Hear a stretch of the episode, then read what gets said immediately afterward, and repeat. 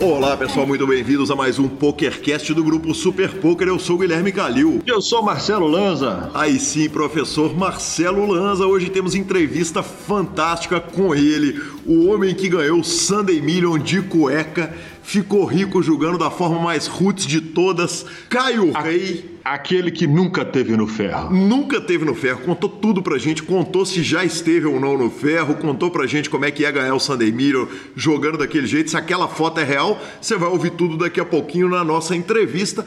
E a gente já começa lembrando que a melhor forma de se ouvir podcasts é através de um agregador de podcasts, o Google tem o dele. Então baixe o Google Podcasts, nos indique, nos dê cinco estrelas, indique para os seus amigos e começamos o programa, Marcelo, agradecendo ao Ultimate Poker Tools, o nosso querido patrocinador que mantém esse programa aqui semanalmente no ar.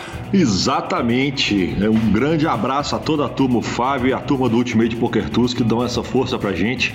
E além de dar uma força pra gente, é uma excelente ferramenta e indicamos para todo mundo, tem 30 dias para a turma testar. Vai, divirta-se, aproveite, porque você não vai se arrepender. Gostaria de lembrar também que como o Gui falou, a melhor forma de ouvir um podcast pode ser como ele falou, mas a melhor forma de divertir com a cara dele é postar foto ouvindo no YouTube, porque ele fica bem feliz. Cara, você sabe que o Sketch essa semana lançou o podcast do Forbet e ele falou: Olha, o, como diz o Calil, o Gui Calil, né? Ele, ele, sempre me chama gentilmente de Gui Calil. Como diz o Gui Calil, o melhor jeito de ouvir podcast é pelo podcast. Aliás, está fantástico o podcast do Forbet, indico para todo mundo.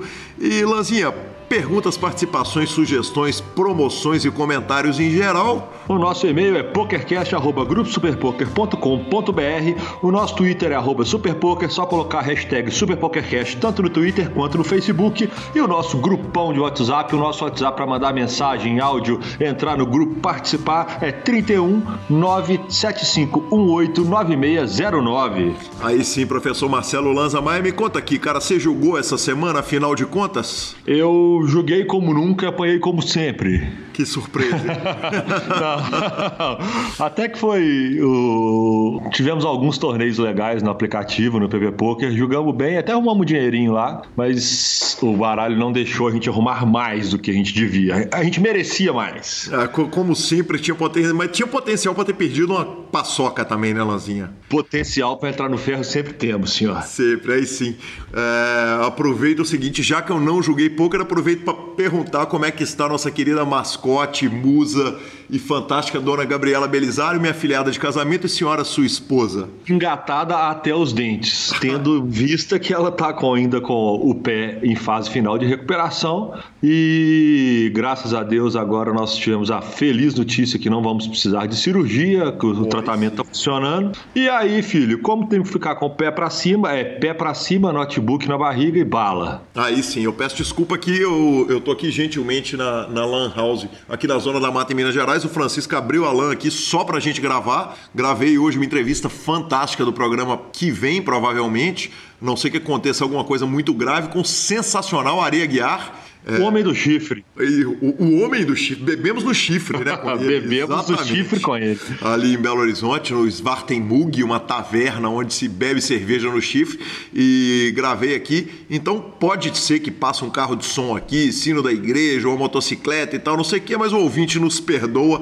É a forma que a gente encontra de trazer o PokerCast a todas as semanas, ou em todas as semanas. E vamos para a nossa sessão de notícias. E a nossa primeira notícia do dia, o Marcos Extocotter ficou na nona... Extocotter é duro, hein? É pegadinha, né? É. Extocotter ficou na nona colocação do Seminole Hard Rock Poker Open Championship. Aí sim, hein, Lança? Treinou essa, hein? Que lindeza. vamos que vamos. Cara, deixa eu falar em Extercotter pode até não conseguir falar, mas Seminole Hard Rock Poker Open Championship, o senhor voou, meus parabéns. E parabéns também ao Marcos aí, o gaúcho, que ficou na nona colocação, leva para casa 77 mil dólares, 77.132 dólares. O torneio foi vencido por Brandon Eisen que puxou 771 mil dólares. E bela colocação, com esse dólar não pode ser ruim uma colocação dessa, hein, Lanzinha? Não pode ser ruim, né? Bela colocação, parabéns. É, uma boa forrada, arrumou um dinheiro, né, filho? O que importa é sempre arrumar um dinheiro. Exatamente, é se manter no jogo, né? Exatamente. E já pulando para a nossa segunda, segunda notícia do dia, lembrando que começou aquele sensacional evento que ano passado a gente teve o prazer de poder estar lá. É, eu tive com a Gabi lá, foi o BSOP número 100, foi o BSOP de Foz do Iguaçu do ano passado é, nessa mesma época, que é um lugar delicioso, maravilhoso. E eu sempre falei que eu gosto muito de BSOP fora do eixo é, São Paulo, porque acaba que a gente fica tem mais resenha, a turma fica mais ou menos no mesmo hotel. É, e São Paulo acaba que pô, a turma vai para casa, é, tá ali, o cara vai para jogar e vai embora. Então começou, começou o BSOP Iguaçu, senhor. Exatamente, Lanzinha. É, a gente já pede desculpa de novo, porque tem alarme do lado daí, motocicleta do lado daqui e tal. É o que temos, né? É o jeito que a gente consegue levar o PokerCast a cada e, semana. Exatamente. Aqui em casa, sábado à noite, é um pouco barulhento. Os, estudos, os estúdios do PokerCast são mundo, né? Então, eventualmente, a gente tem um barulhinho de fundo. Mas, cara, é, eu sempre tenho uma, uma dor de corno ali, cara, quando começa o BSOP. Eu não tô nele. É o que acontece muito mais eu não estar do que eu estar. Ano passado, eu vou te falar, meu coração partiu naquele BSOP 100 que você foi. Eu fiquei muito triste de não poder estar lá. Mas toda vez que começa um BSOP eu não tô lá, cara, eu sinto como se eu fosse um ator que não foi pro Oscar, assim, que não foi convidado pra festa do Oscar, sabe?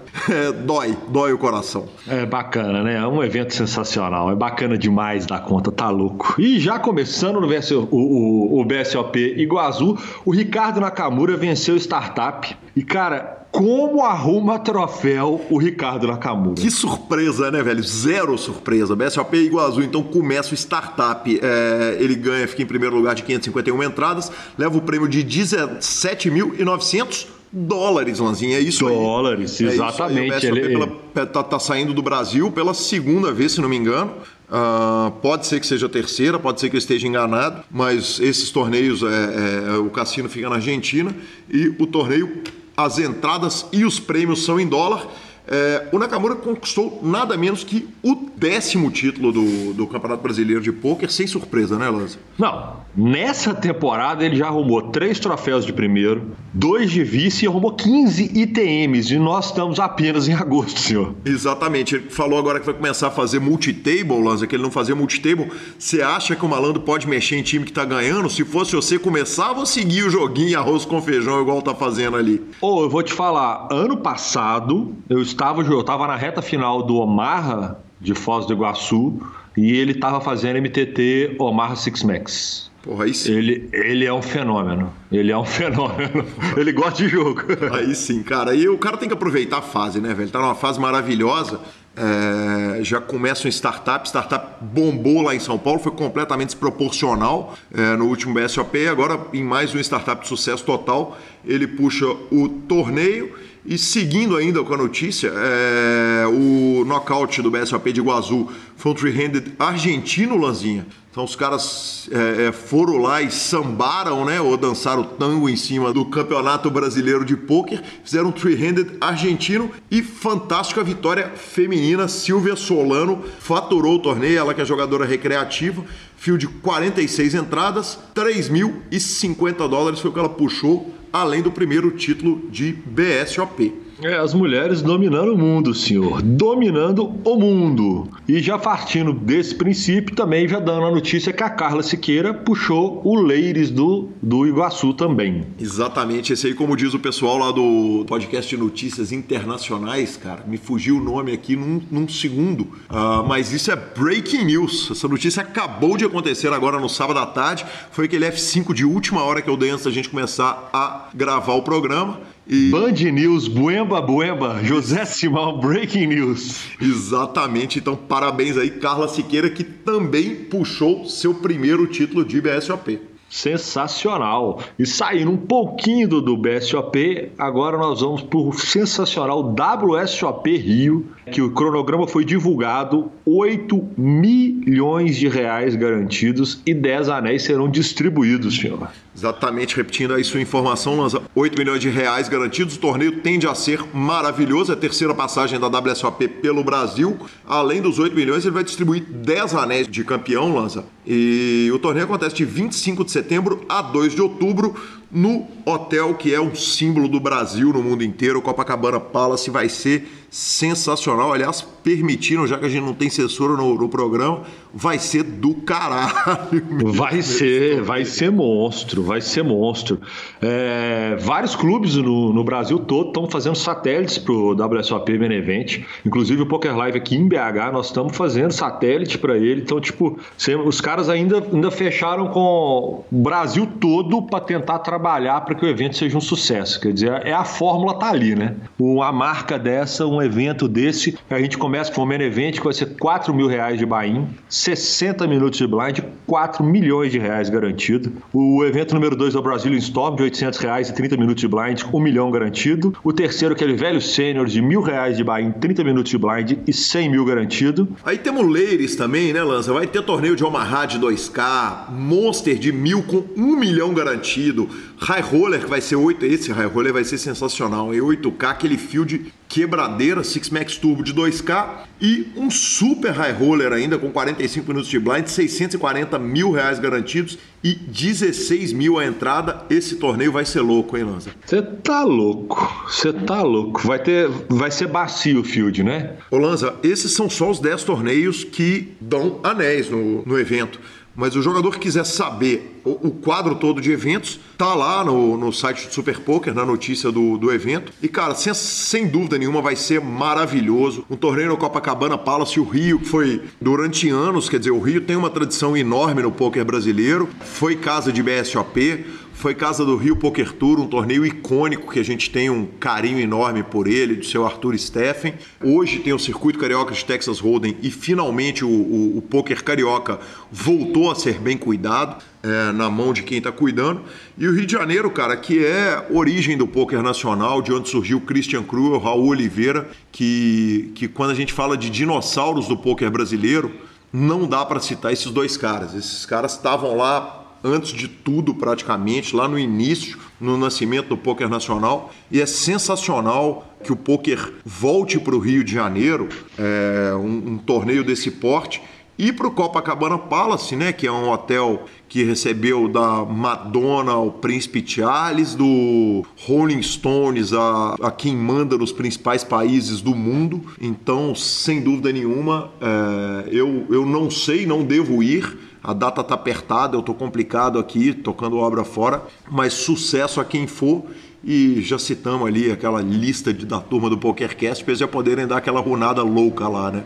Exatamente, senhor. Exatamente. A turma que for, GL, GL, GL, provavelmente também não vou conseguir, por motivos óbvios aqui em casa. É... Mas aí é isso, quer dizer, nós saímos de lá de Iguaçu, do Cassino Puerto Azul. Descemos para o Rio de Janeiro e agora vamos subir, subir para o Xenô. Xenô também é bem nojentinho jogando baralho, hein? Tá louco, hein, velho? Esse tem que vir logo pro PokerCast, né, cara? É o nome que volta e meia turma lá do grupo do PokerCast pede. E conquistou lá o Turbo Knockout no NPS em Natal. Acabei de falar com o Fosteira, é, sem surpresa essa cravada do Xenô, e o, o Fosteira já avisou duas coisas. O primeiro é o seguinte: o NPS tem 50k garantido para o primeiro colocado e ele já topou dar entrevista para a gente aqui no PokerCast. Então, no final desse mês ou no início do mês que vem, teremos ele, o, o, o brasileiro November. Vamos, Fosteira! Vamos, Fosteira! Vai estar. Tá o NPS que nós fomos convidados a ir lá passear, inclusive, senhor. Nós fomos convidados a ir lá passear já. Cara, eu só vejo fotos do evento, mas que evento lindo também, viu? Parabéns é, ao Nordeste Poker Series. Que evento lindo. É, cara, o, o Ceará tem, um, tem gente pra caramba. Aliás, o, o grupo de WhatsApp nosso tem jogadores do Brasil inteiro mas o Ceará tem uma representatividade enorme, né? E o Nordeste como um todo é um lugar que o poker está crescendo e a gente uma coisa que eu sempre comento é o seguinte: em cultura de nicho, cara, quem, quem faz o poker crescer são poucas pessoas que trabalham muito por uma causa. E sem dúvida nenhuma, o Foster é uma das figuras do poker nordestino que está fazendo o esporte crescer tanto lá. Então, parabéns, Fosteira, parabéns a todo mundo que vem realizando esses eventos sensacionais, federações aí do Nordeste inteiro. Hoje que a gente está com um, um, um jogador de Rondônia, entrevista, inclusive o Caio Rei fala muito a respeito da cena de Rondônia e era por conseguir fazer esse evento sensacional. Só lembrando que a notícia é 200 mil garantido, o NPS ele vai do dia 15 a 19 de agosto e essa etapa está acontecendo em Natal. Aí sim, Lanzinha. 10 eventos paralelos, carro zero quilômetro, quatro cidades, 450 mil reais garantidos na grande final. Essa é a série NPS, senhor. Aí sim. E para nossa próxima notícia, Vince Van Patten. É Patten ou Patten? Patten. Patten, ah, Patten.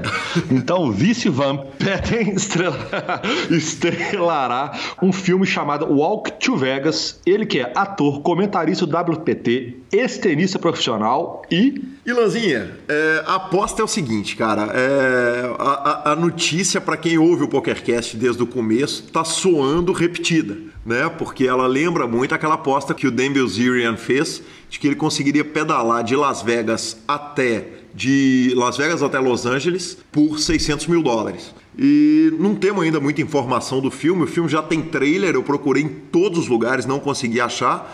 Mas o Vince Van Patten, eu falei Peyton, não é não, cara, é Patten. Ah, é Patten mesmo? É Patten mesmo, você estava certo. É, faz uma aposta de, de um milhão de dólares, que ele vai fazer essa caminhada. E lança, filme de pôquer a gente tem notícia e tradicionalmente, tirando ali três ou quatro, costumam ser muito ruins. Filme de apostas, o que, que, você acha, cara? Qual que é o prognóstico do senhor a respeito disso? Acha que dá um, dá um mega filme essa, esse mote aí? Não, não acho não. não acho não. não. não. consigo ver isso sendo é, explorado a ponto de dar um, um, bom enredo. Pode ser muito bem filmado, pode ter superprodução, mas no geral não, não acredito em grandes coisas não. Mas a turma tá com tempo, né? Fazer o quê? Exatamente. A turma tá com tempo e gosta de uma apostinha, né, velho? Tá, tá louco. louco. Olha aí, ó. Falando em aposta, o Esfandiário e Kevin Hart lutaram boxe depois de aposta. É isso isso. É, cara, a, a, essa história é muito legal, velho. É, essa história nem é tão nova assim, ela é do, do dia primeiro do mês, mas o Kevin Hart, que é jogador do Poker Stars, e o Antônio Sfandiari, que até outro dia era o maior, maior vencedor de torneios de pôquer do mundo, é, foi um dos campeões do One Drop e é uma figura, uma celebridade do pôquer, um cara que é convidado para todos os melhores cash games pelo sorriso e pela simpatia dele, é, fizeram uma aposta e, e, isso voltou às notícias porque algumas coisas foram reveladas a respeito dessa aposta, a começar é, pelo que o Antônio Sfandiari falou para o site TMZ, que é um site de celebridades. A aposta tem odds de 35 para 1. Quem conhece o Kevin Hart sabe que o Kevin Hart, apesar dele ser mais ou menos a mesma altura do, do Antônio Sfandiari, é, ele é um cara malhadaço, bombadaço, e, cara, eu acho que vai ser uma surra antológica. A aposta já tá nos sites de, de odds. Então, quem quiser apostar nessa luta pode já mandar ver. E eu não botaria um centavo no Antônio Sfandiari. Acho que ele vai tomar um cacete daqueles históricos, Lanzinha. É, os dois lutadores, aí no caso, na verdade, um é ator, o outro é jogador de pôquer, mas os dois caras têm 39 anos de idade. E o Sfandiari é fisicamente um pouquinho mais alto do que o Kevin Hart, mas em entrevista ainda para o site TMZ, ele falou o seguinte: eu tenho alcance, eu tenho um pouquinho mais de peso, mas ele é rápido, ele é veloz e ele é forte. É, além de estar tá em, em, em um shape muito melhor do que o meu, ele é um atleta e ele é rápido pra caramba. Então essa foi a informação que o Antônio Sfandiari deu a respeito dessa luta de boxe. Lanzinha 35 para 1, conhecendo o físico dos dois malandros. Dá para botar ali um dinheiro para tentar forrar uma nota? GG Esfandiário. Simples assim. Com aquele físico maravilhoso dele, com aquela cara de quem acorda todo dia de manhã para puxar um peso. Não dá, né? Nós estamos falando de boxe, não adianta. Parece que é fácil botar a luva, subir ali e trocar meia dúzia de soco, mas eu vou te falar, fisicamente é muito pesado. É muito pesado. Muito pesado, cara. O Kevin Hart em 2017 correu a maratona de Nova York é, com tempo um pouquinho acima de 4 horas. Quer dizer, um cara que é ator, que tem stand-up comedy no Netflix, tem uma vida super ocupada, jogador também de pôquer, e, e, e, realmente é muito difícil. E mais uma pergunta, Marcelo Lança: quanto você pagaria pelo pay per view dessa luta para você poder assistir isso ao vivo tomando uma cerveja? Cara, isso vai ser uma parada meio pastelona, né? Eu acho que é justo ver como, como um belo programa de comédia. Eles me tomavam uns dólares ali para eu divertir, para eu tomar uma e para depois comentar aqui. Eu acho que a função seria mais ver para dar uma divertida e comentar, porque como entretenimento apenas, porque como luta eu acho que não tem muito o que fazer não. Lanzinho, eu tenho um número na minha cabeça de quantos reais eu topava pagar para assistir essa luta ao vivo. Qual que é o número que você acha que tá na minha cabeça? Eu te mandei ele por WhatsApp agora, peraí, só um minutinho. Já tô mandando ele agora no grupo de WhatsApp. O número de quanto eu pagaria em reais para ver essa luta, qual o número que você acha, sem olhar? Uai, mas o senhor, o senhor, pelo tom de voz, o senhor deu uma empolgada. Ah.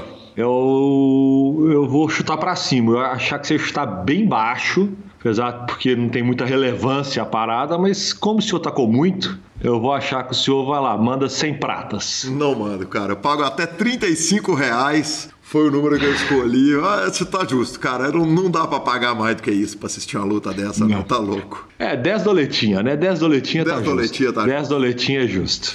Exatamente. A gente lembra, antes da nossa entrevista, que você vai ouvir na voz de Gabriela que o Ultimate Poker Tools é a melhor ferramenta para você controlar o seu jogo. Então baixe lá, conheça o Ultimate Poker Tools.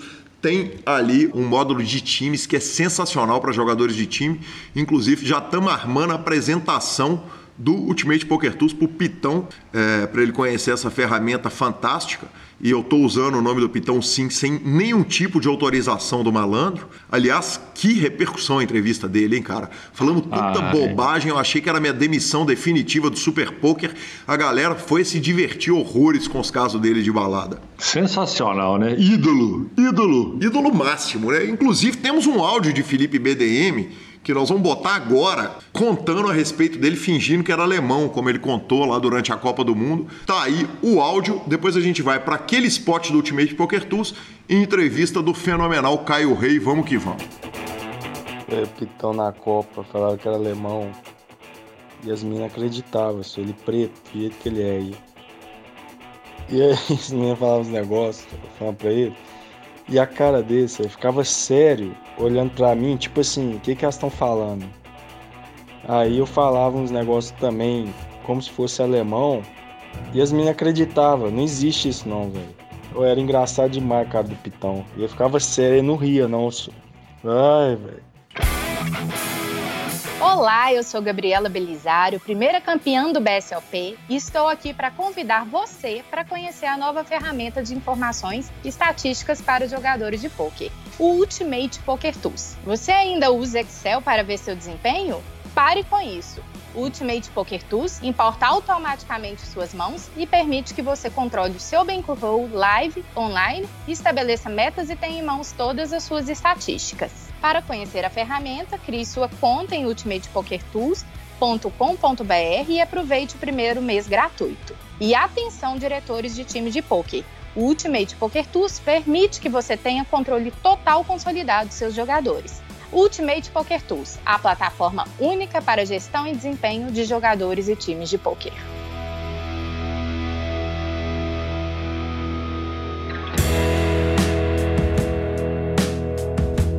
Olá pessoal, estamos de volta com o PokerCast do grupo Super Poker. É com grande satisfação que eu recebo aqui Caio Rei. Muito bem-vindo, Caio. Que satisfação te receber aqui no PokerCast. Fala, Calil. Boa tarde. Eu que agradeço o convite. Caio, vamos começar com um problemão que você causou para mim e pro Lanza sem querer e felizmente você causou lá na WSOP quando a gente acessava cobertura, cara, e, e tinha lá na, na, na, cobertura da WSOP um tal Carlos Rei todo dia, cara, que ganhava, ficava ITM, arrumava uma nota e a gente falava, velho, quem é Carlos Rei? Conta pra gente o seguinte, a pergunta tradicional do programa, do PokerCast, é quem é o jogador antes do poker, mas eu vou começar te perguntando quem que errou. Se foi o cartório que errou, quem deu o apelido, qual que é a história do Caio Rei e do Carlos Rei, cara? Pois é, eu fiquei sabendo dessa história aí de, de que nos programas que vocês faziam tinha sempre essa dúvida aí de quem que era o Carlos Rei nos ITM lá em Vegas. Então, isso é é, vem de família, né? Eu tenho, eu tenho uma irmã mais nova e ela, quando era bem pequena, ela não conseguia falar Carlos e, e, falava Caio. Falava só ela, falava Caio. Por muitos anos só ela chamava de Caio. E aí acabou pegando na família, pegando entre alguns amigos. E aí eu acabei preferindo Caio e hoje em dia para todo mundo é Caio. É até um, um, é sempre um susto muito engraçado. Algumas pessoas quando quando ficam sabendo e que vê que é Carlos e acham também que foi errado, ou que eu escrevi errado. Que legal, Caio. E me conta um negócio, cara. Você, evidentemente, quando esse apelido pegou, foi muito antes da. da... A palavra não é maldição, talvez uma bendição de Caios no poker, né, cara? Porque tivemos Caio Pimenta, Caio Peçanho, Caio Brits, Caio Fã, Caio Rei. É, a incidência de Caios no poker nacional é muito maior do que em, em, números percentuais do que na população em geral, né, cara? Sim, sim, foi bem antes, né? Foi, foi muito antes até de eu, de eu sequer estar envolvido com poker, eu sequer saber jogar poker. Isso é de, de 15 anos atrás, sei lá, talvez mais até. Ela não conseguia falar e acabou pegando esse apelido, mas é de, de bem antes, sim. E o, o, Caio dá uma reguladinha na conta, porque nós falamos aqui de algumas contas iluminadas e recheadas, né? Pois é. É bom que eu me, me junto a esse tantos Caios que você citou aí, na vários, vários ídolos do poker aí. É, eu me junto a eles, então. Que sensacional, Caio. É, vamos começar então. Agora vamos lá para a pergunta tradicional do, do, do, nosso programa. A gente sempre começa perguntando para o jogador quem que era o Caio antes de começar a jogar poker. Contar um pouquinho a respeito da sua história de vida e, e como é que foi a história, a sua caminhada até chegar no poker, cara. É, então, como a grande maioria sabe, eu moro em Rondônia, né? E eu jogo poker há pouco tempo, eu jogo poker há 7, 8 anos. E antes disso eu, eu trabalhava como uma pessoa, qualquer pessoa, né? Eu já trabalhei cinco anos sendo era vendedor de cerveja, supervisor de uma marca de cerveja e, e aí depois disso eu comecei a trabalhar no trabalhei praticamente um ano como corretor de imóveis e aí nessa época quando eu trabalhava como corretor foi quando eu conheci o poker, conheci pela, pela televisão mesmo, assistindo os programas do WSOP e, e resolvi começar a pesquisar, aprender sobre, sobre isso, aprendi a jogar sozinho mesmo. E aí eu comecei a trabalhar no Itaú. Já, eu já sabia jogar poker, já jogava poker, mas comecei a trabalhar no Itaú. Trabalhei um tempo no Itaú e quando eu resolvi largar tudo e seguir carreira. É, Caio, é, você falou a respeito do início da sua vida em Rondônia, cara. É, essa é uma, uma resposta que só você que está aí em Rondônia pode nos dar e, e, eu tenho grande interesse por essas cenas locais em Rondônia, porque a gente tem grandes diferenças de cena, quer dizer, a gente tem Goiás que o poker floresceu lá muito cedo, Curitiba é um exemplo que eu sempre cito, São Paulo não precisa nem dizer, e tem cidades que o poker floresceu mais tarde, que, que, que, a cena foi diferente. Conta pra gente um pouquinho desse crescimento no poker aí em, em Rondônia e, e, e, como é que funciona a cena aí de, de poker aí em Porto Velho, por favor. É, então, é, como eu falei, eu jogo poker há uns oito anos e quando eu comecei, é, já tinham né, várias pessoas que jogavam aqui. Na verdade, eu até fiquei espantado com o tanto de gente que já jogava aqui, com clube de poker que já existia aqui. É, mas, é, como eu sempre, sempre faço questão de comentar com, com as pessoas e nas entrevistas que eu dou, é que o poker em Rondônia, eu, sempre cito Rondônia e Acre porque a nossa federação aqui é, é rondoniense e acriana, né? Eu sou presidente da Federação Rondoniense e Acriana. Que o poker aqui, em relação ao resto do Brasil, ainda está engatinhando, né? Seja nos níveis do torneio, seja no, na, nos jogadores, tanto que pouquíssimos jogadores aqui são jogadores profissionais de poker. É, os torneios, graças a Deus, agora a gente tem, tem conseguido fazer o RPT nosso campeonato estadual aqui tem conseguido fazer ele ser um sucesso, tem com torneios com premiações bastante altas para nossa região, né? Torneios passando de 100 mil reais em prêmios e então está crescendo bastante, né? É, muita gente sabe também, é, já tivemos vários problemas aqui na região em relação a, a fraude no jogo, a todas essas coisas, mas que acontece no Brasil todo e a gente vai tentando combater. Mas o poker tem crescido, assim como no Brasil todo, graças a Deus.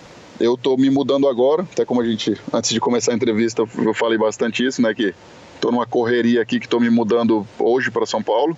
Depois de vários anos sabendo que eu precisava ir, mas enrolando por um ou outro motivo, resolvi ir, criei coragem e estou indo hoje. Então, mas vou continuar, vou continuar como presidente da federação, vou continuar fazendo o RPT aqui, o torneio estadual e, se Deus quiser, só tende a crescer. Bacana demais. É, Caio, é, uma pergunta: você é o presidente da Federação Acreana e Rondoniense, correto? Isso, Rondoniense e Acreana, isso. Rondoniense e Acreana. É... Como que fica a sua ida para São Paulo? É, é, você pretende manter os dois cargos? Você tem alguém que você vai deixar de olho? Como é que, que, que, que tá a organização disso? É, então, eu, eu, já tenho, né, na verdade, como eu viajo muito, eu já tenho uma pessoa que, que cuida de basicamente tudo para mim aqui. E aí eu tô, eu tô organizando para provavelmente também, agora na, na eleição, passar né, na, agora que está vencendo os quatro anos que eu estou como presidente da, da federação, passar a presidência para alguém que possa ficar cuidando melhor disso, já que eu vou estar em São Paulo e vou continuar vindo para cá só para realização desse torneio desse do RAPT e tudo. Então a minha intenção é assim agora assim que vencer os quatro anos de pedir passar a presidência. E você já tem um nome para quem vai entrar? É alguém da cena local? É jogador? É dirigente? Qual que é a, a, a o, qual que é a perspectiva de futuro para a federação? Sim, sim, já tem alguns nomes que, que eu já andei conversando, ninguém certo ainda, nada certo, mas já tem alguns nomes sim. Bacana demais, Caio. É, com relação à cidade, eu liguei pro Vinícius Lima, um amigo que até teve com você num churrasco, que a turma ele falou, cara, ele chegou lá, a turma já falou, ó, oh, não, nós vamos jogar todo mundo bêbado, só tem maluco aqui, não queremos o Caio sentando para jogar com a gente. Mas até para preparar para essa entrevista, eu liguei pro, pro amigo Vinícius, que é, é, mora em, em Rondônia e já mora há alguns anos, e ele falou: Gui, cara, a cena daqui é completamente diferente daí. E, e, não coincidentemente ele me falou a respeito desses problemas que vocês tiveram aí com relação a, a, ao jogo e me falou também que é uma sociedade muito diferente no que diz respeito ao, ao, ao, jogo mesmo, quer dizer que, que ainda tem um preconceito aí que a gente não vê aqui no Sudeste. Vamos começar falando da questão do, do da lisura do jogo, que você falou que vocês tiveram problemas aí. O que, que aconteceu e como que você resolveu isso, Caio? É, então, é, a verdade, isso que ele falou é bem verdade mesmo, né, em relação à, à sociedade, relação a, é totalmente diferente do, de, de, São Paulo, sei lá, de, de Goiás ou de, de Curitiba. É, o jogo aqui é bem mais fraco, claro, e como eu comentei mais cedo, o que afetou bastante foi isso, né, o que, que deixou alguns jogadores bem desgostosos, sem interesse de jogar e, e deu uma meio que uma freada na, no, no andamento do, do poker aqui foi quando tivemos esses problemas, vários problemas que tivemos aqui em relação a isso, em relação a, a fraude no jogo mesmo e, e como não, não na, nunca aconteceu, por exemplo, em evento meu, nunca aconteceu em, em clube meu e nada parecido, a única coisa que a gente podia fazer enquanto dono de clube, enquanto presidente da federação, era proibir, né? Proibir que as pessoas frequentassem nosso clube, proibir que as pessoas é, frequentasse o torneio estadual e, e mais questão de, de orientação, de, de conversa mesmo com os jogadores, principalmente com os jogadores que foram lesados com isso, né, para tentar inibir essas ações, mas como eu comentei mais cedo, isso acontece no Brasil todo e a gente tem que sempre, quem tenta fazer a parte, a parte boa do jogo, tem que se unir e conseguir isso. Caio, agora o, o, estado de Rondônia ele tem uma, uma curiosidade que é o seguinte, ele está fazendo ali fronteira com a Bolívia, é, aí ele está a uma distância menor da fronteira com o Peru, do Paraguai, do que está, por exemplo, de São Paulo. E provavelmente você está mais perto da, da, da linha de divisa do Chile, é, da Argentina do que do, do, do, do centro-sul do Brasil. Você acha que os problemas que vocês tiveram aí podem ter sido problemas causados pelo fato de vocês estarem numa região de fronteira que nunca é simples, né, cara? Tudo que tem de, de problema, a região de fronteira, ela tende a, a ser maximizada e hoje, queira ou não queira, quer dizer, o poker é bem seguro para se jogar na maioria do Brasil, né? Sim, mas eu não, não acredito, apesar de, como você falou, estar tá bem próximo, né? Tipo, aqui a capital, Porto Velho, fica só a 300 quilômetros da Bolívia, mas eu não acredito que, que por ser uma região de fronteira, que tenha, tenha, tenha tido alguma influência com isso, não. Entendi. É, e, e hoje a cidade de Porto Velho, ela tem quantos clubes de pôquer funcionando normalmente? É, então, eu ia comentar isso não, quando estava falando mais cedo sobre, sobre o que você falou da sua conversa com o Vinícius. É, um problema grande que a gente tem tido aqui é isso, né? É, existiam alguns clubes e eu tinha um clube, montamos um clube bem grande aqui, só que ele não, não se sustentou, ele, a gente fechou ele no meio do ano passado, no meio do ano não, no final do ano passado, a gente fechou o clube, então é, aqui em Porto Velho só tem um clube funcionando e aí tem como como em vários lugares do Brasil, tem os famosos tunguetes, né? Tem uns dois ou três tunguetes, até principalmente onde é onde mais acontecem esses, esses problemas de fraude no jogo, é normalmente nesses lugares, né? Desculpa a expressão nova para mim, Caio. Tunguete é, é o quê? É um é um home. É, falar, tunguete é, é um, como se um clube legal. Uhum. Um, é um, achei que você conheceria a expressão que aqui é chamado aqui é chamado de tunguete, né? Tipo, é um clube, um espaço sem alvará, sem que não promove torneios, que não promove nada, que só promove cash game e então, é, na verdade, a minha opinião é que para lugares menores, para os lugares mais afastados, esses chamados tunguetes, eu acredito que são é o maior problema para os, para os clubes de pôquer, entendeu? Uhum. Porque um clube que, que quer trabalhar todo certo, pagando alvará, com, com tudo, pagando funcionário e tudo, para realizar torneios, para realizar tudo, e, e, quando se tem alguns lugares como, como esse, sabe?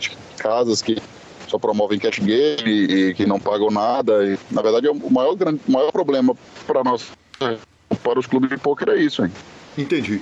Caio, é, vamos falar um pouquinho a respeito da, da, da sua vida como jogador profissional de pôquer de Rondônia, que isso também é uma, uma curiosidade natural das pessoas, que é o seguinte, é, você não é só um jogador profissional de Rondônia, como é um jogador que é brutalmente conhecido no circuito live é, nacional. E para ser brutalmente conhecido no circuito live, você tem que rodar o circuito. E para você rodar esse circuito, quer dizer, tem um custo que é bizarro, além de uma questão de tempo. Eu queria que você contasse para gente como é que é, essa, é, é esse trampo da, da saída de casa para jogar os torneios, para rodar e para frequentar, e como é que você conseguiu esses oito anos rodar tanto o circuito é, é, vivendo daí de, de, de Rondônia, cara? É, na verdade, trampo mesmo, é, é um dos principais motivos de, de ir embora agora para São Paulo. Uhum. É, além de, como eu falei aqui, tem bem pouco jogo, só tem um clube e, que além de ainda não sou bem relacionado com os donos do clube, então não, não frequento, não, não jogo live aqui.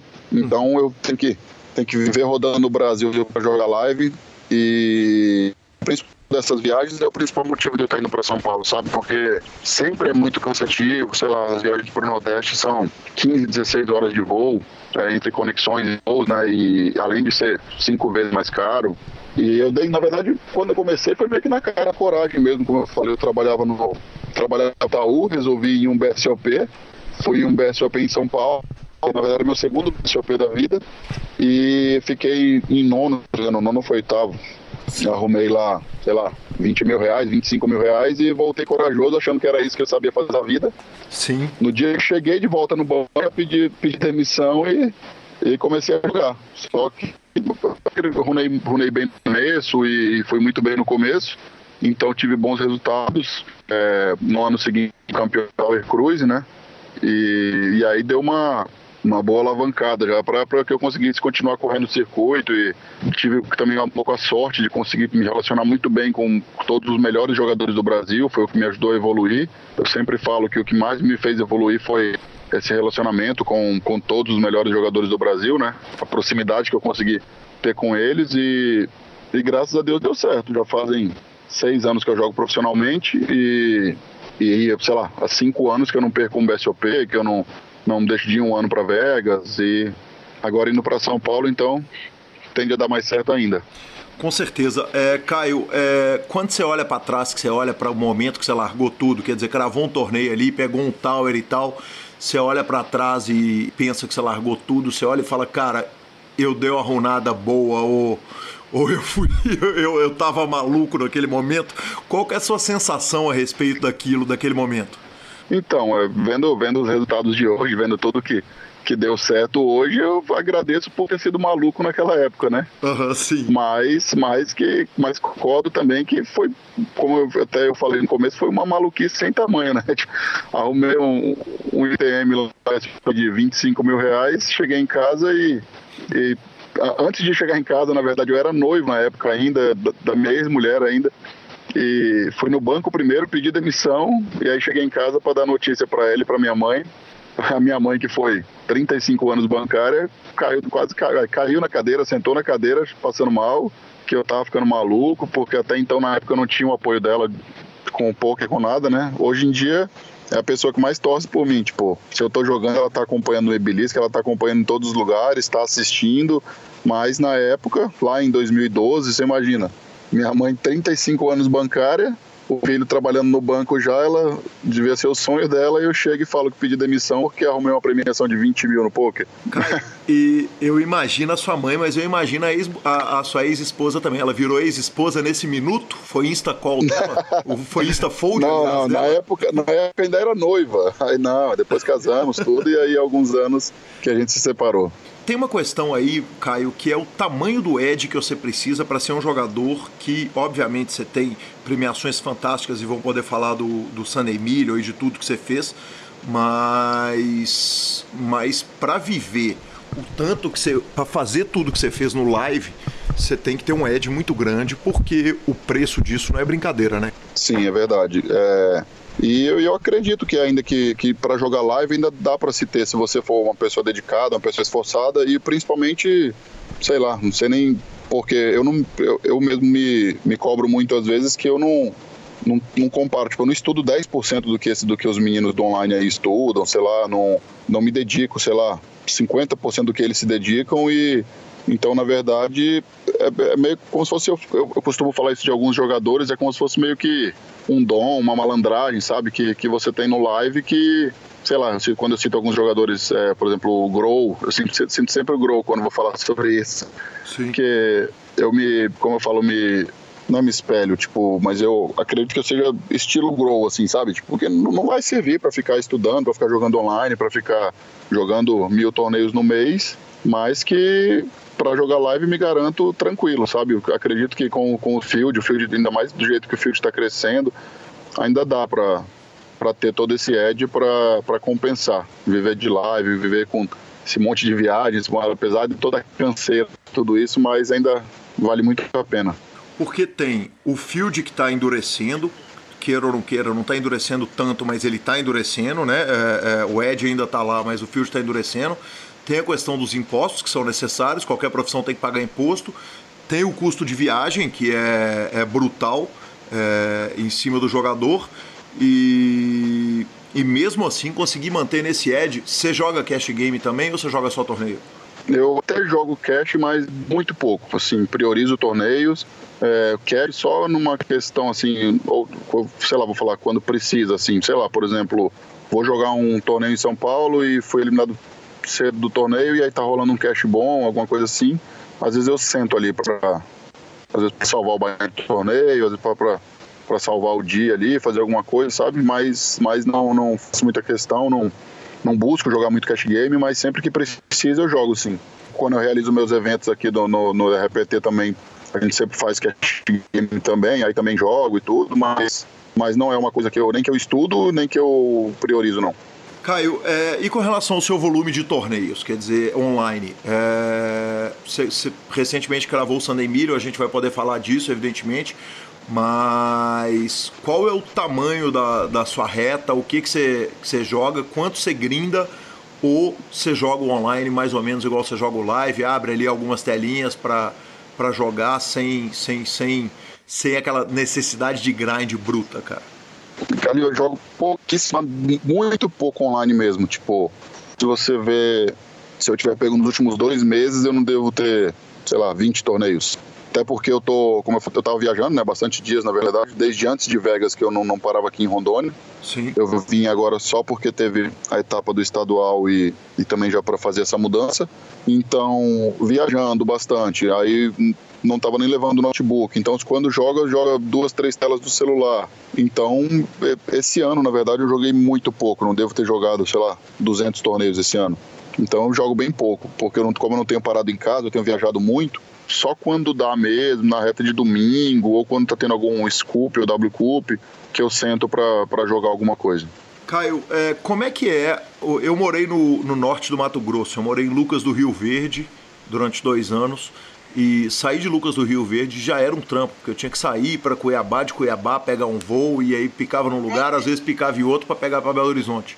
qual que é o. E você é, é, é, desculpa eu até estar tá insistindo na questão de Rondônia, mas é porque é tão interessante e legal o fato do, do, do, um grinder de live de Rondônia que grinda no, no mundo inteiro. O que, que é o, o esquema de voo? Você sair daí para jogar um BSOP, por exemplo, em Curitiba e o que, que é o esquema de voo de você sair daí para ir para Las Vegas, cara? De, de, de, você sai daí, conta para mim onde que esses voos vão pousando, cara.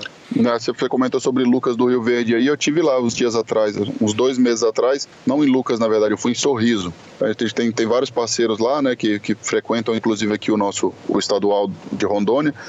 E aí ele fez um evento lá, eu tive lá, acho que foi em junho, eu tenho vários amigos lá, para chegar lá também uma função, né?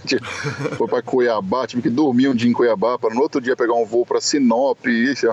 É, então, emendam, os voos não emendam, é, né? De Rondônia é exatamente assim, tipo, é cada voo que, tipo, por exemplo, eu vou para, eu tô indo hoje, eu tô indo para Foz, né, para jogar o BSOP de Iguaçu. Aí eu vou para Brasília, depois de Brasília Guarulhos, aí Guarulhos Foz, sabe? Tipo, todos os voos são assim. Para Vegas eu tenho que ir Brasília, aí Brasília São Paulo, aí para Vegas. Ou e via Manaus, né? É Manaus, Miami, Miami, Vegas. Tipo, é sempre muita função. Tipo, uma, tá, alguma uma companhia aérea, se eu não me engano, a Latam, tentou colocar um voo de, é, direto aqui, Rondônia, Guarulhos, mas não durou muito tempo. Não sei nem se ele se ele vai voltar a ter ele, mas até para ir para São Paulo a gente tem que ir via conexão, que não tem voo direto não é fácil essa vida, né? Aquela região do norte de Mato Grosso. É muito. Tá, é fantástica, né? Aquela é uma região é, é, é muito Sim. rica. Quando eu morei lá, não, eu não conhecia poker, foi, foi em 2004, quer dizer, já tem 14 anos. Mas eu imagino que o poker deve estar tá bombando naquela região Sinop, Sorriso. Sim, sim, tá, tá bem forte. Tem, como você falou, é uma região muito rica, né? Uma região que a, que a soja prevalece, não sei, é muito, muito forte a região lá, então tem bons parceiros lá. Que legal.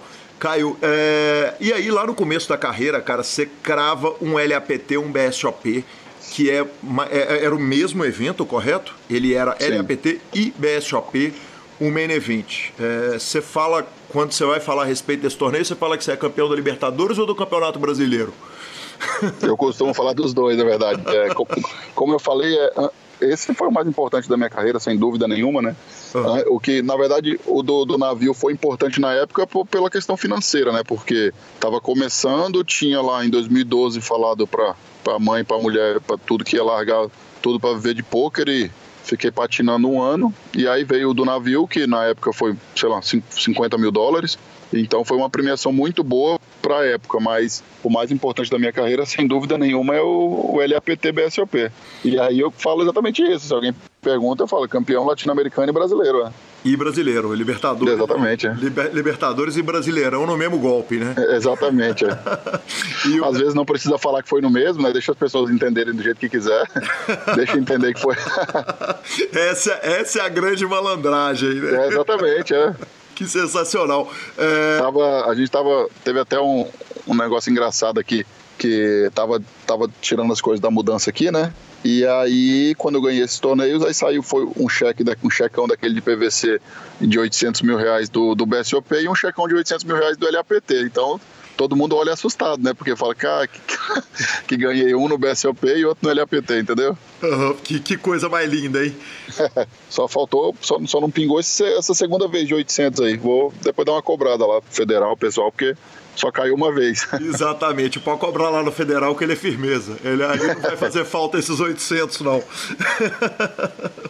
e, e, Caio, aí você tá com, a, com esse plano de mudança para São Paulo no meio de um caos, porque você já tá indo para Foz do Iguaçu e de Foz você tá indo pro eu vou, agora eu vou para Iguaçu jogar, né? Sim. E aí de, do Iguaçu dia 22 eu vou direto para Barcelona jogar o EPT.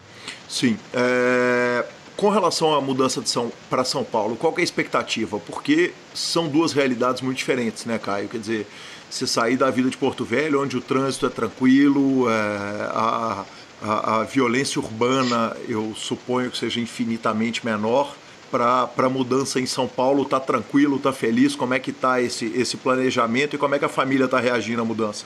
É, então, tô, tô bem tranquilo, tô indo tipo bem focado para ficar grindando live mesmo.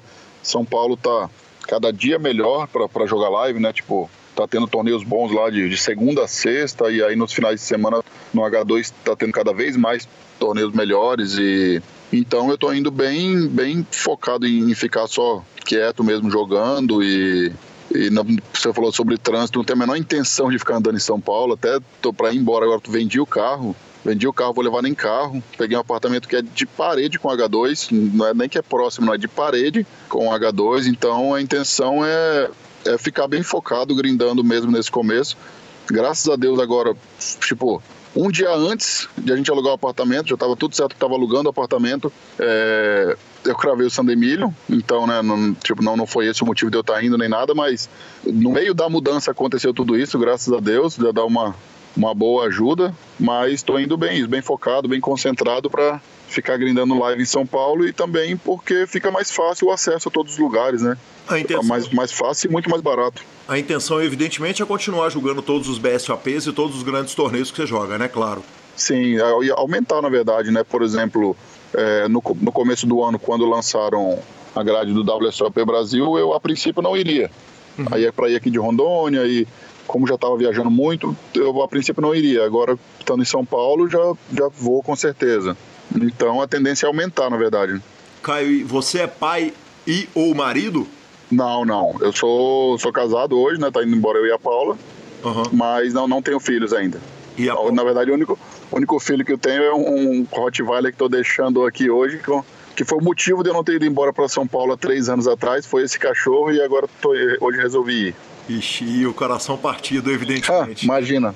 Vixe, mas, mas vai ser pro bem da família toda, né? É. Ele, ele vai poder melhorar a ração sem dúvida nenhuma. Caio, e é, aí, de repente, cara, é, você tá falando da mudança e você crava o Sunday Million e, e roda na internet aquela foto sensacional que é você meio deitado, meio de cueca ali, semi-nude do, do, do, Caio Rei, jogando e cravando. Aquela, aquela foto é uma foto do Sunday Million daquele dia?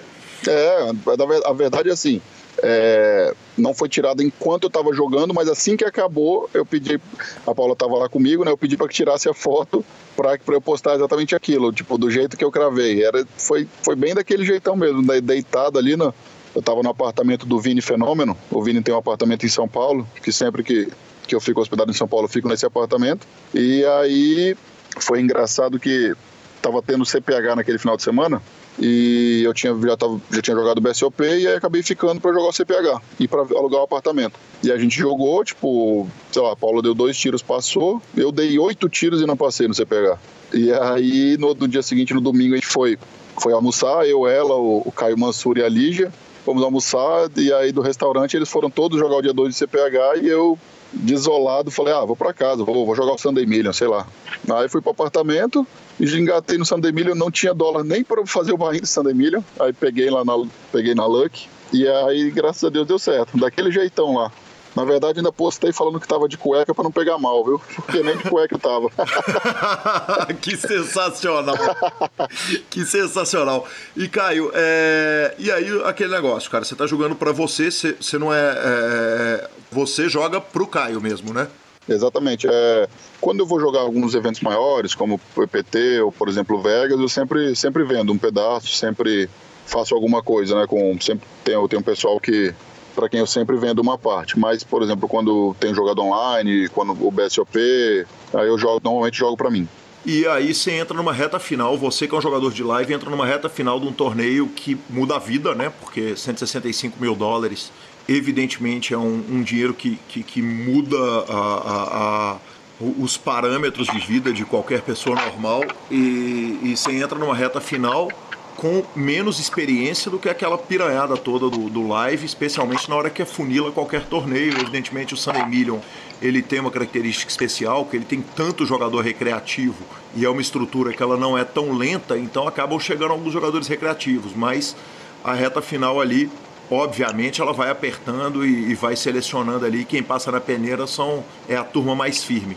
É, como é que tava o sentimento, cara? Coração, aquele, aquele feeling na reta final, na hora que tá funilando ali o torneio? É, é verdade, com certeza tinha.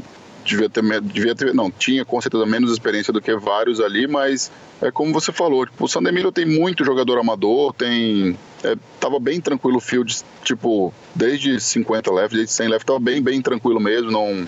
É, porque eu sempre falo que se você jogar online, jogar pouca tela ou uma tela, é, meio que não que se assimila ao live, mas fica é mais fácil jogar para quem, como eu falei, para quem é malandro de live, para quem é jogador de live, para jogar uma, duas telas é bem tranquilo de você pilotar ali, né? O que onde onde um jogador de live se atrapalha, se for abrir 10 telas lá, usar HUD, fazer esse monte de coisa que, que a molecada online faz, que aí que onde eu me atrapalho, mas para jogar uma, duas telas é bem tranquilo, viu? E eu tava bem tranquilo ali, tipo com como eu falei, é, tava jogando deitadão lá, a gente tava tava morrendo de sono, cochilava no, começo do torneio lá, dava uns cochilos e já estavam fazendo programa pro domingo à noite, tipo, ah, só vou jogar o Sunday Million, se der, se der errado, vamos arrumar o que fazer, vamos fazer alguma coisa.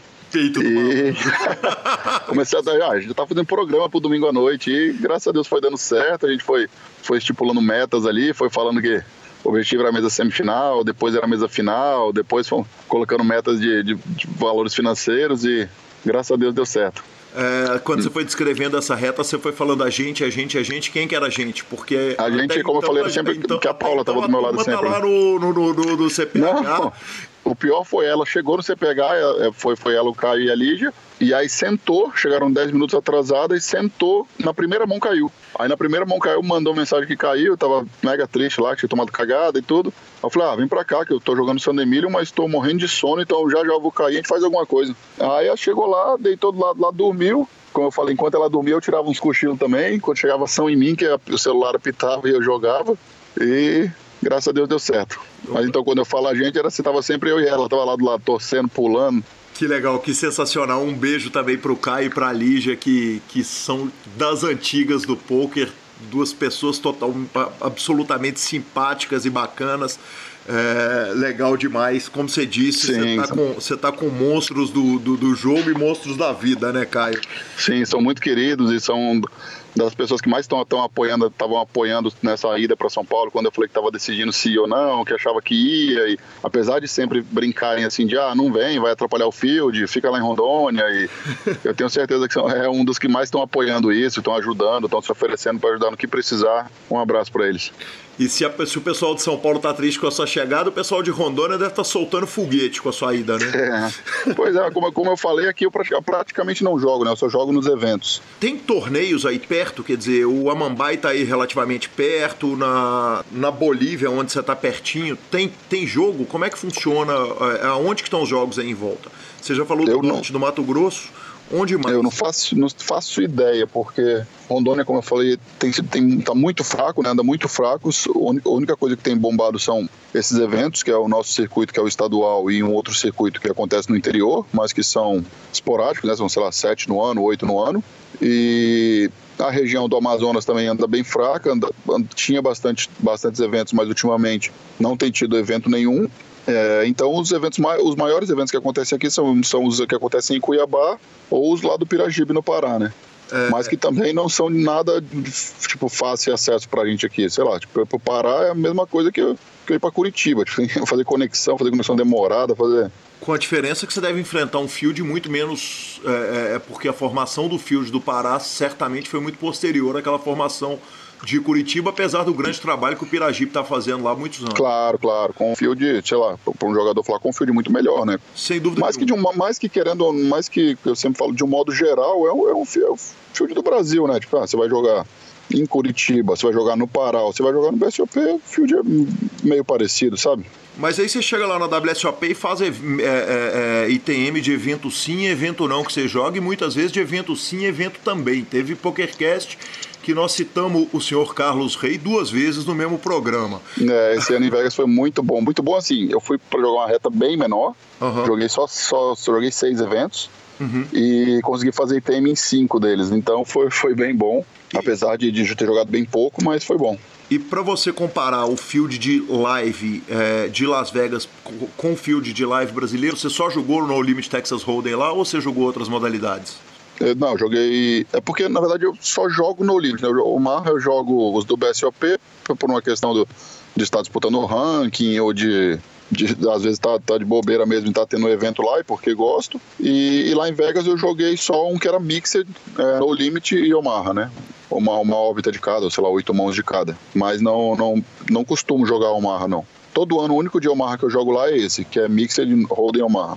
Perfeito. Caio, é, eu queria voltar no Sunday Million, porque é, a gente acabou que o assunto foi seguindo, mas é, é tem uma curiosidade quando um jogador de live crava esse, o, o, crava um torneio do porte do Sunday Million, que é basicamente o sonho de todo jogador de, de, de poker, quer dizer, todo mundo, o olho de todo mundo brilha quando fala de Sunday Million.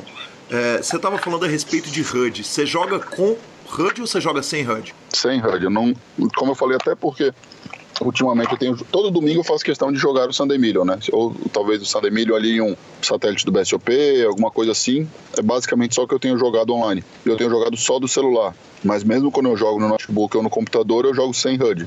A leitura de mãos passadas, do passado que você tem com aqueles jogadores, não te tira um edge gigantesco, não? Com certeza. Isso que eu ia falar, apesar de achar que é um erro meu muito grande, que preciso urgente aprender, começar a usar e, e que quem usa tem uma vantagem muito grande. É, outra coisa, Sharkscope, quer dizer, você vai chegando ali na reta final do evento, é, se você tem acesso, se você paga um Sharkscope, paga um, um, algum site, um Official Poker Rankings, essas coisas dos jogadores, para você poder ver o histórico deles, você tem acesso a isso tudo. Você acessa para ver com quem que você está jogando? Sim, a Sharkscope sim, a Sharkscope eu pago, eu acesso e quando eu estou jogando no computador, como eu falei, costumo pesquisar, né? Inclusive, por exemplo, no, o do Sunday Million lá, quando chegou na mesa semi, aí alguns jogadores que eu, que eu queria saber, ou que estavam jogando mais ou menos bem, o brasileiro lá que, que fez o heads up comigo, eu queria saber quem era, aí todos esses eu fui, eu fui pro Google, fui, fui pesquisar, tipo, saber quem era, saber se já tinha tido resultado, até para saber como, como ele ia lidar com pressão, por exemplo, de uma mesa final do Sunday Million, né? Sim, sem dúvida nenhuma. E com relação à meninada do, do online, vale na, numa reta final desse tamanho dar uma ligada e falar o, o Sketch ou Will Arruda, ô turma, vem cá, o Kelvin, vem cá me ajudar na reta final ou, ou, ou, ou nem cabe isso no grind, ainda mais que estamos de cueca deitado, que estamos sem cueca deitado na cama? É, então, na verdade é que, que eu não gosto muito, né? Eu, no, normalmente eu costumo ir no pelo mesmo, jogar sozinho, só, só, só fico com algum amigo às vezes conversando ou, ou se ajudando ali quando já tá por algum acaso ali, sabe? Tipo, junto e tal. Não, normalmente quando tô sozinho, costumo ir sozinho mesmo e, e se tem alguém junto no Skype é mais pela, pela resenha que já tava antes ou alguma coisa assim, sabe? Muita gente me perguntou no São aí que, é, que você tava no Skype, com quantas pessoas, se o Ariel Bahia tava comigo, o Ariel é muito meu amigo, se o Ariel tava junto, quem tava junto. Eu falei, cara, quem tava junto do meu lado era, como eu falei já várias vezes, era só a Paula de joelho pedindo carta. E o Ariel endoida, porque eu imagino o seguinte: o cara precisar te assistir sem saber o que, que você tá julgando, porque se ele tá sabendo o que, que você tá julgando, tá muito mais fácil. É igual o cara assistir o jogo na televisão ouvindo no rádio, que a que a informação chega antes, né? O, o, o, o, Ariel e os amigos no online ficam em casa dando a luz ali enquanto você está na reta é. final. Porque como tipo no Sandemilho, como era do celular, então é, nem avisei muita gente, nem não, não sei nem dos amigos quem exatamente estava assistindo, quem não estava, sabe? O único que, que eu sei que estava e estava endoidando era o, o Bruninho, o Bruno Kawauchi, porque ele tava, ele fez de Run também, ele estava na reta final e a gente tinha swapado 5% ali. Sim. Então ele, ele tava no WhatsApp, assim, tipo, só que eu escutava do celular, então eu quase não podia entrar no WhatsApp. Mas às vezes perguntando o que eu tinha, ou sei lá, eu falava, ah, Samão que eu chovei eu tinha tal coisa. Aí depois ele opinava o que ele achava lá e no break eu ia olhar, alguma coisa assim, sabe? Mas foi era o único que, que tava acompanhando assim, conversando em tempo real lá, assim, era o Bruninho. E Caio, você pretende comprar agora que, que, que, deu uma sobrinha no orçamento com esses 165 mil dólares? Nós vamos comprar um Poker Tracker ou um, o outro. É, tô precisando, tô precisando. Como eu tô, tô levando o, o, computador, mesmo que eu usava aqui, não tenho, tenho um setup bem legal montado aqui, tinha em Rondônia, agora tô levando para São Paulo. É, pretendo montar de repente um melhor lá, inclusive, e, e dar uma, uma forçada mais nisso, sabe? Estudar um pouco mais, é, usar mais isso. Nos dias que, que não tiver jogo bom, é, live, concentrar no online ali e tal. Mas, mas acho que nunca pretendo ser igual a turma do online aí, como eu falei no começo, de jogar mil jogos no mês, 800 jogos no mês, mas não custa nada aprender e melhorar para quando for jogar online poder bater de frente, né? Sem dúvida nenhuma. É, Caio, você tem. É, é, é eu, eu já citei isso algumas vezes no PokerCast. É, uma das experiências mais legais da minha vida foi disputar o torneio de seleções como técnico da seleção mineira no ano passado. E esse ano, igualmente, eu fui de auxiliar técnico do Lanza, nosso co-apresentador aqui. E foi animal, apesar dos dois dias, a gente ter caído no primeiro dia, talvez eu seja o culpado pela minha conta podre. Mas, mas é uma experiência animal, né, cara? É maravilhoso viver o torneio de seleções, é uma, uma, uma experiência rara. E vocês foram campeões desse torneio. Eu queria que você falasse um pouco a respeito disso, dessa runada, dessa ida para o título que vocês que vocês tiveram, porque eu imagino que deve ser uma experiência fantástica, de fato, especialmente representando dois estados que estão fora dos, dos centros do Brasil. É, realmente é. O, o CBPE é realmente fantástico. Tipo, Rondônia só ficou fora o primeiro ano, é, por questões de, de, que na época eu ainda estava meio que assumindo a presidência e tinha problemas com a, com a federação antiga e estávamos resolvendo isso. E nós ficamos de fora só do primeiro ano, mas a partir do, do segundo ano de CBPE, Rondônia já estava lá. E por acaso foi até o ano que a gente foi campeão, né? Que foi 2015. E foi muito legal, principalmente por isso que você falou assim. É, os nossos jogadores, tipo, nenhum é profissional, nenhum vive de poker fora eu, né? Só eu vivo de poker, só eu sou conhecido. E agora até, até, até, temos, de repente, alguns nomes que começam a aparecer, mas até então não tinha nenhum. Então a turma vai só torcendo para passar pro, né, rezando só que passe para o segundo dia e já não, e aí chega lá Rondônia e o mais engraçado foi que no ano que a gente foi campeão tinha duas ou três seleções lá fazendo conta e já somando que só eles tinham chance, só eles tinham chance, porque a gente devia estar, tá, sei lá, na tela lá em décimo, décimo primeiro, só que tinha, sei lá, quatro jogadores em HU, alguma coisa assim. E aí, de repente, quando acaba nossas mesas, que começa a colocar os pontos lá e todo mundo abre o olho e vê que não vai dar para eles, não vai dar. E a gente vai, passa todo mundo. Foi, foi na época, não, não sei nem falar se ainda é o recorde, mas foi recorde de pontuação. Foi, foi, foi bem legal mesmo. Principalmente pelo que eu falei, por, por, pelo poker aqui ser sei lá, tá engatinhando ainda em relação ao resto do Brasil, por ser só jogadores amadores, a felicidade deles foi demais. Como é que foi a repercussão da mídia dessa vitória no torneio de equipes aí? Eu vi que você tem matéria no Globo Esporte, que os jornais daí dão uma força enorme para você e para o Thiago, que é o jogador de Rondônia, que, que, que, também cravou uma etapa do BSOP, né? É, então, é, por incrível que pareça, em relação ao CBPE não teve muita mídia, não. Quando eu ganhei o LAPT teve muita, teve muita repercussão. É, agora o do Thiago teve também. E o Sandemilho agora foi impressionante o tanto que repercutiu, mas o, e o CBPE não teve muita. A gente fez umas duas, três entrevistas na época em relação ao CBPE, a, a seleção toda e troféu e tudo mais, só que não, por incrível que pareça, não deu muita mídia, não. Caio, é, eu, eu, eu vi é, no seu Facebook alguma coisa a respeito do Caio Rei Team. É, conta pra gente o que, que é o projeto, a que pé que anda o projeto. Você tem um time de jogadores? Eu tinha, ele não existe mais, na verdade, a gente durou acho que uns dois anos. Eu criei em parceria com, com um jogador aqui do interior também, que é um, é um jogador online, bem, bem conhecido também. A gente criou o projeto, até foi, foi muito bem no começo, chegamos a ter perto de 25, 30 jogadores, só que já faz mais ou menos um ano que, que a gente deu GG no time. Você é um jogador principalmente de live, você tinha um sócio que era do online, o time atacava no live e atacava no online também, ou só é, da, eram dois sócios, dois sócios que, que eram do online, né, eles jogavam antigamente por Nerd Guy, e aí quando saíram, é, que a gente montou, montou esse projeto, e aí eles, eles cuidavam 100% disso, né? Então, mas o time jogava bem pouco live, assim. Alguns jogadores, sei lá, jogavam live aqui no meu estadual, aí queriam jogar alguma coisinha, a gente via se dava para colocar ou não, mas o foco era 99% para online, até porque eram, eram limites bem baixos.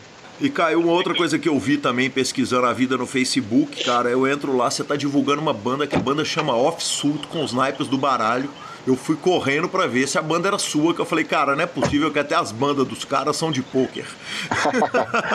é, não, a banda, a banda era de um de alguns amigos que na época que eu tinha o clube de pôquer aqui, que eu comentei, é, o clube tinha um tinha era, era um, três, um prédio de três andares e em um dos andares era um, um barzinho, um pub bem legal. E aí tinha música ao vivo alguns dias da semana e a gente colocava eles lá no clube para para fazer para promover o clube, para promover a banda deles. É uma banda de alguns amigos, eu acredito até que ela nem exista mais. Caio, uh, vai ter saudade de Rondônia, cara, com a ida para São Paulo? É, com certeza, muita. E, e, devo ficar vindo, né? Sempre que tiver, quando tiver RPT aqui, eu venho, é, sei lá. Devo ficar vindo umas, pelo menos umas 8, 10 vezes por ano, eu devo vir aqui. Cara, não tem jeito da gente terminar a entrevista sem fazer a pergunta clássica, né, velho? Todo mundo fala que o Caio nunca teve no ferro, né?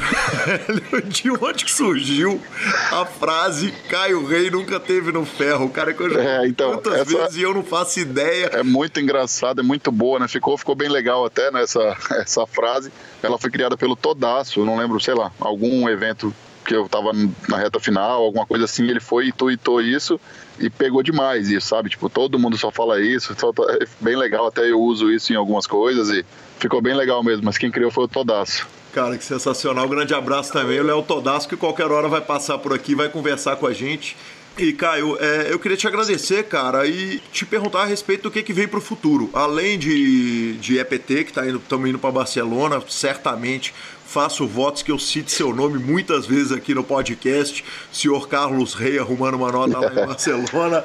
É, tomara. E Só aí falando, falando do Léo aí do Todaço, que né, inclusive estou indo para São Paulo agora, até furei com ele, que ele recém inaugurou um clube de pôquer lá em São Paulo também, né? Chama Side.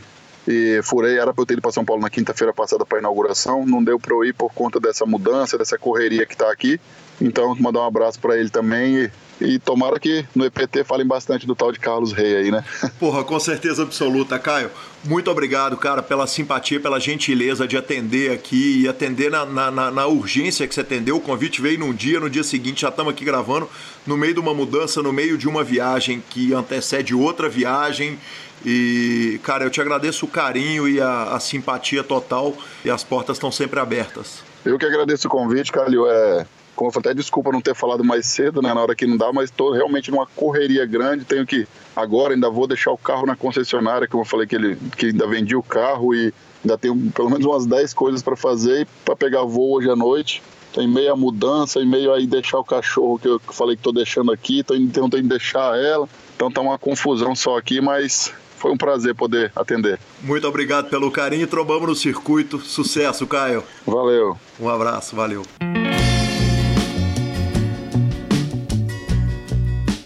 Aí sim, Marcelo Lanza Maia, é, entrevista apresentada com o sensacional Caio Rei, saindo lá de Rondônia, mudando para São Paulo. Que grande, hein, professor? Um cara sair de Rondônia para correr o circuito live, que monstro, hein? Que monstro, que monstro, que monstro. E. Ah, mas, mas é. né? Nunca teve no ferro. Não tem jeito. Não tem jeito. Não, nunca teve no ferro, tá louco. É, o ouvinte ouviu aí as histórias é, e você também ouviu a entrevista para saber o seguinte, cara. O cara largou o emprego tendo, cara, tendo um big hit de pôquer e os big hits continuaram surgindo igual louco. Não, crianças não façam isso em casa, pelo amor de Deus. Exatamente. Ex- Você falou tudo que tinha pra falar. Por favor, não façam isso em casa. Exatamente.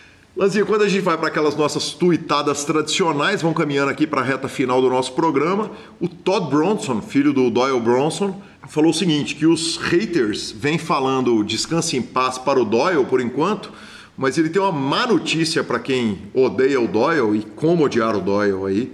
É, O, o clã dos Bronson vai crescer para um a mais e não um a menos. Então, parabéns aí, Doyle Bronson e Todd Bronson, que respectivamente vão ser vovô e papai, Lanzinha.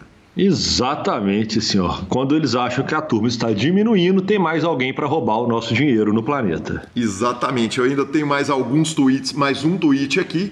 É, o tweet do senhor Phil Helmut, o pirralho do poker, é, escreveu o seguinte: Minha hérnia de disco continua me, me- me causar dor no, no- no nervo ciático. É difícil andar, é difícil dormir. Eu tô andando parecendo com a torre de Pisa. É, uma injeção de esteroides não me ajudou. É, tô de volta pro Advil, mas não se sinta mal por mim. Eu ganhei um bracelete da WSOP com dor no nervo ciático e o prognóstico é ótimo.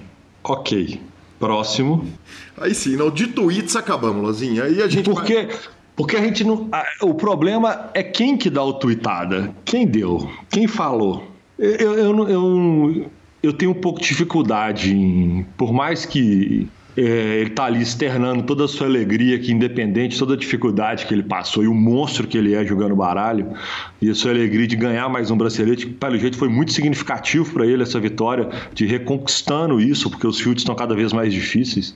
mas eu, eu tenho um, um, pouco de problema com a pessoa dele. Então eu, eu isso me trava um pouco para fazer mais tipos de comentários. Muito justo, Lanzinho. Eu acho que é muito justo você, é, o, seu, o seu lamento com relação ao, ao, ao Phil Helmut, cara, mas sem dúvida nenhuma é o maior jogador de Texas Hold'em contra fields abertos do mundo. Quanto a isso, não há discussão, Lanzinha.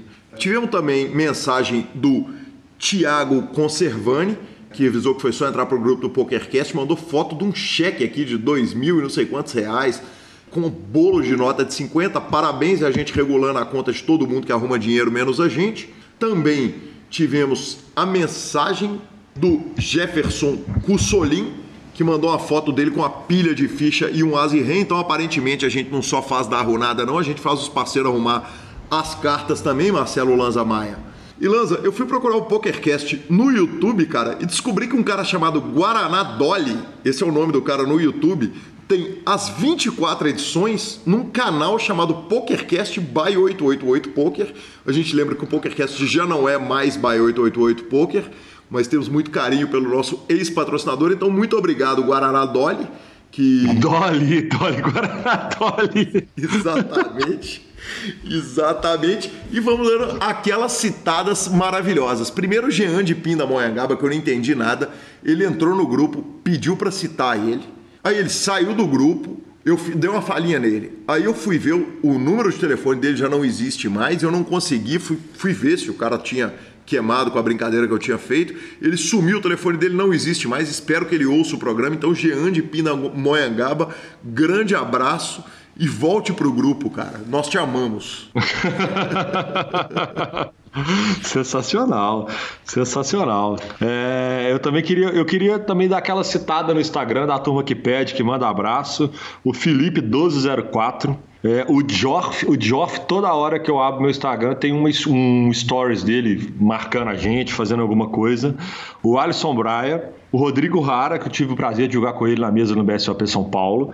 E, cara, o Oliveira BR, ele me mandou aquela mensagem assim, dando aquela grindada ao Instagram, né, professor? Hahaha, belo trabalho com o PokerCast, sou fã. E se quiser ajudar a regular a conta, manda aquele velho salve. O nick é BS Olive. BS Olive no PS. Grande abraços, grande abraço. Oliveira está citado. Boa forra, quebra tudo, senhor. Aí sim, Lanzinha. A gente lembra que o nosso endereço é superpoker.com.br, onde você pode achar o PokerCast. Superpoker.com.br na aba de clubes é a guia de clubes do Brasil. Superpoker.com.br/barra vídeos e o canal do Super Poker no YouTube, é onde você assiste diversas transmissões e pode ouvir o PokerCast por lá. Revistaflop.com.br é a sua revista de poker e mibilisca.com, cobertura de torneios mão a mão pelo Brasil. Grande abraço, beijo Eduardo Sequela. E vamos para nossa dica cultural, Lanzinha. Lanz, essa semana, cara, eu peguei o, a cena de, de, de, metal e rock and roll das antigas brasileira e fui assistir. Na verdade, eu comecei assistindo um documentário que eu não indico que ninguém veja. É o documentário do Gangrena Gasosa, a banda carioca de, de Saravá Metal, que se chama Desagradável. O documentário é uma obra de arte maravilhosa, mas ele é tão politicamente incorreto e tem que ele é desagradável. ele é desagradável, exatamente. Mas eu assisti também um outro doc da Black Vomit, é o nome da produtora. Olha que nome fantástico. Que né? beleza, hein? Que lindo, né? Que é o Guidable ou Guidable, ninguém sabe como falar isso, que é o documentário do Ratos de Porão que esses caras fizeram, cara. O Ratos é uma banda que goste ou não goste, a importância dela na cena de crossover mundial é gigantesca. E esse documentário, cara, é fantástico, é sensacional. Então, para quem gosta aí de Rastro de Porão, fica essa dica. Tá de graça no YouTube, o do Gangrena também tá lá. É... e, cara, é, é, sensacional, é simplesmente fantástico. O Doc mostra a história toda de uma das bandas mais importantes do Brasil. Então fica aí essa dica. Bom, e também tivemos dica de ouvinte, a dica do Thiago Conservani. Cara, isso quando saiu, foi uma febre. Eu lembro quando saiu, é muito bom. É, a série está no YouTube, chama The Micros ou The Micros. É, são, é uma animação de um, um molequinho que tá grindando. E, cara, é muito bacana. É muito legal. Vale a pena a turma ver. Exatamente. Ela, ela mostra o jogador de pôquer, assim, da, da, forma que o jogador de pôquer é. Especialmente aquele jogador datado ali do começo do pôquer. É, é, realmente é muito legal. Hoje surgiu essa dica. E, pô, Lanza, brilhou aí de pegar a dica do Thiago e, e repassar aqui para os nossos ouvintes, porque o mundo precisa assistir essa série. Tá no YouTube também disponível. E, Lanzinha, senhora Lanza Maia no Instagram. Eu sou Guilherme Calil, com K. Sigam também o Super Poker em todas as suas redes sociais. E o nosso editor é o fantástico Rodolfo Vidal. E é isso, senhores. Tomara que os senhores tenham gostado, apesar dos lugares que estamos, cada um num ponto com barulhos diferentes e variados. Queria mandar um abraço para todos, para quem chegou até aqui, para quem gosta do programa, para quem começou agora, ouçam os outros também que são muito legais. Um abraço a tudo e boa semana. Valeu.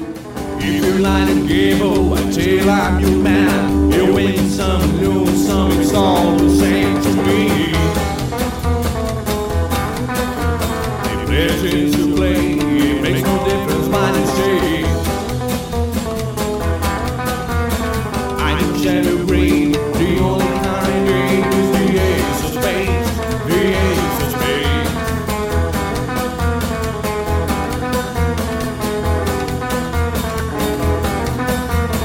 Playing for the high one, dicing with the devil,